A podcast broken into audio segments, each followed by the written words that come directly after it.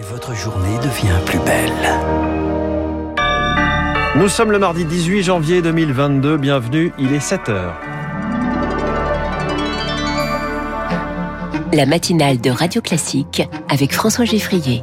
Et elle a une, quatre petits jours de vacances qui pourraient coûter cher à Jean-Michel Blanquer. C'est depuis Ibiza qu'il a dévoilé le protocole sanitaire à la veille de la rentrée.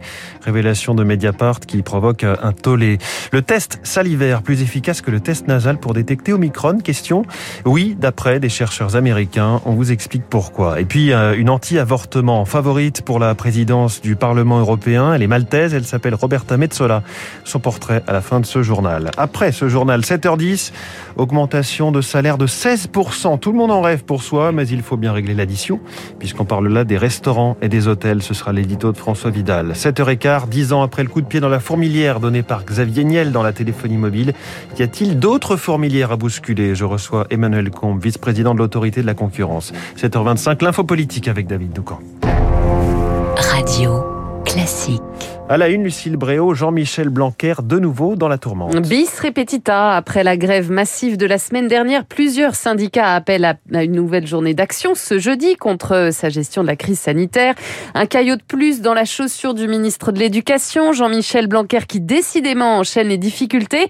Le site Mediapart vient de révéler qu'il se trouvait en vacances à Ibiza, en Espagne, lorsqu'il a dévoilé le protocole sanitaire tant décrié à l'école à la veille de la rentrée scolaire. Une révélation qui provoque un tollé ce matin, Pierre Collat. Oui, déjà la publication du nouveau protocole un dimanche soir, veille de rentrée, dans un interview au journal Le Parisien, avait beaucoup agacé le monde de l'éducation. Les mesures étaient jugées trop tardives, très difficiles à mettre en place du jour au lendemain.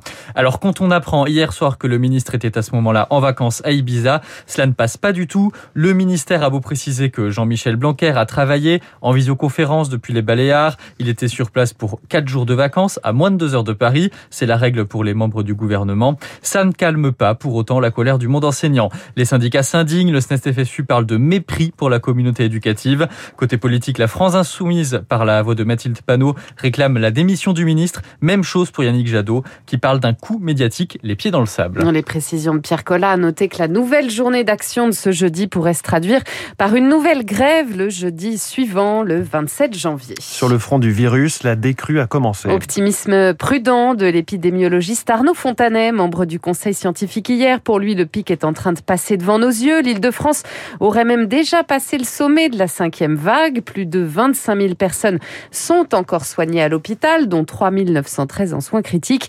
Mais l'épidémie pourrait décroître considérablement en février. En attendant, on teste encore massivement en France. 11 millions de prélèvements sont réalisés chaque semaine. Une étude américaine interroge aujourd'hui sur le bien fondé de ces fameux prélèvements nasopharyngés dans le nez. Les chercheurs suggèrent en effet que les tests salivaires seraient plus efficaces pour détecter Omicron. On le doit à la nature même de ce variant pour Jean-Paul Ortiz, le président de la Confédération des syndicats médicaux français. Omicron reste plus dans la sphère ORL, c'est-à-dire euh, nez, gorge euh, essentiellement. Donc ça veut dire que la charge virale dans la salive est probablement beaucoup plus importante qu'avec euh, le variant Delta, par exemple, qui lui-même va euh, beaucoup plus et directement euh, dans les poumons. Si c'est confirmé, mais encore une fois, ça n'est qu'une première étude, ça changerait beaucoup la stratégie. Pour les enfants, par exemple, parce que les enfants, faire des autotests avec des cuivouillants dans le nez à J0, J2, J4, lorsqu'ils sont en contact, c'est un peu compliqué quand même, hein, il faut le reconnaître. Les propos recueillis par Rémi Pfister. Le masque, de nouveau obligatoire en extérieur en Ile-de-France et en Loire-Atlantique, mais seulement dans les lieux très fréquentés, les marchés, les arrêts de transport devant les écoles. Les préfets de police ont revu leur copie après l'invalidation par la justice de leurs premiers arrêtés. En Guadeloupe, huit personnes interpellées placées en garde à vue hier dans l'enquête sur les émeutes contre l'obligation vaccinale des soignants. Parmi elles figure un fonctionnaire de police. Une réforme de l'adoption en débat à l'Assemblée. C'est un texte plusieurs fois repoussé qui sera soumis au vote des députés aujourd'hui. Une proposition de loi censée moderniser le système actuel d'adoption. Le texte doit permettre entre autres de l'ouvrir aux couples non mariés, sauf qu'il suscite de nombreuses critiques. Anne Mignard, il ne convainc ni les professionnels de l'enfance, ni les acteurs de la lutte contre les discriminations. C'est principalement l'article 13 du texte qui pose problème. Jusqu'à présent, les parents qui abandonnaient leur enfant devaient signer un procès verbal et remplir un consentement à l'adoption. Ils donnaient alors leur identité, pouvaient donner des éléments sur les raisons de leur geste, mais aussi consentir à ce que leur enfant soit adopté par une nouvelle famille. Un geste symbolique mais important pour l'enfant. Désormais, la procédure est simplifiée. Seule l'aide sociale à l'enfance décide si l'enfant doit être placé en foyer, en famille d'accueil ou bien adopté. Elle obtient aussi le monopole sur les adoptions d'enfants situés sur le territoire national. Terminer donc les associations qui jusqu'ici pouvaient préserver un lien entre l'enfant et ses parents naturels. Une étatisation de l'adoption dénoncée par de nombreuses associations et juristes. Anne Mignard et après ce débat, les députés s'attaqueront à une autre proposition de loi cet après-midi. Son objectif, protéger les enfants de la pornographie, du cyberharcèlement et des contenus violents sur Internet. Le texte veut contraindre les fabricants d'appareils connectés à inclure un contrôle parental gratuit et facile d'utilisation. Les parents pourront ensuite choisir d'activer ou non ce dispositif installé par défaut. Une anti-avortement favorite pour la présidence du Parlement européen. Les eurodéputés désignent aujourd'hui le successeur de l'Italien David Sassoli, décédé la semaine dernière, mais dont le mandat arrivait à échéance. Un poste qui pourrait revenir à la conservatrice maltaise Roberta Metsola, 43 ans après Simone Veil. C'est donc une parlementaire anti-IVG qui s'apprête à présider le Parlement européen, Marc Tété. Son pédigré européen est impeccable. Formée au Collège de Bruges, équivalent européen de l'ENA, Roberta Metsola a travaillé dix ans à la représentation maltaise à Bruxelles avant d'être élue eurodéputée en 2014.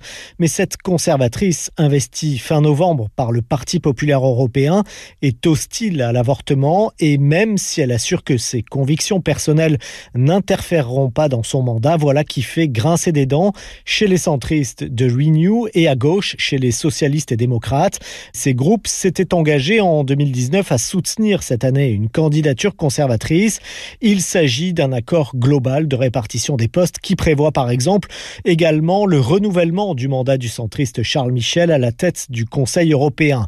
Chacun tiendra donc ses engagements et malgré le secret du vote, personne ne semble douter de la victoire de Roberta Metsola. Marc Tédé et puis l'Open d'Australie, la liste des qualifiés pour le deuxième tour s'allonge chez les Français. Ça passe pour Alizé Cornet, Richard Gasquet, tombeur d'un autre Français, Hugo Humbert. Fin de partie en revanche pour Océane Dodin et Hugo Gaston. Qualification aussi cette nuit du numéro 2 mondial, Danil Medvedev. Merci, c'était le journal de 7 heures signé Lucille Bréau sur Radio Classique. Dans un instant, l'essentiel de l'économie. L'édito de François Vidal, attention au mirage des augmentations de salaire massives. Le secteur de la restauration et ses 16% de hausse ne pourra pas donner le ton au reste de l'économie. Puis cette question, dix ans après avoir dit merci Free, les consommateurs français peuvent-ils rêver de nouveaux Big Bang dans des secteurs trop corsetés Emmanuel Combe, vice-président de l'autorité de la concurrence, est mon invité.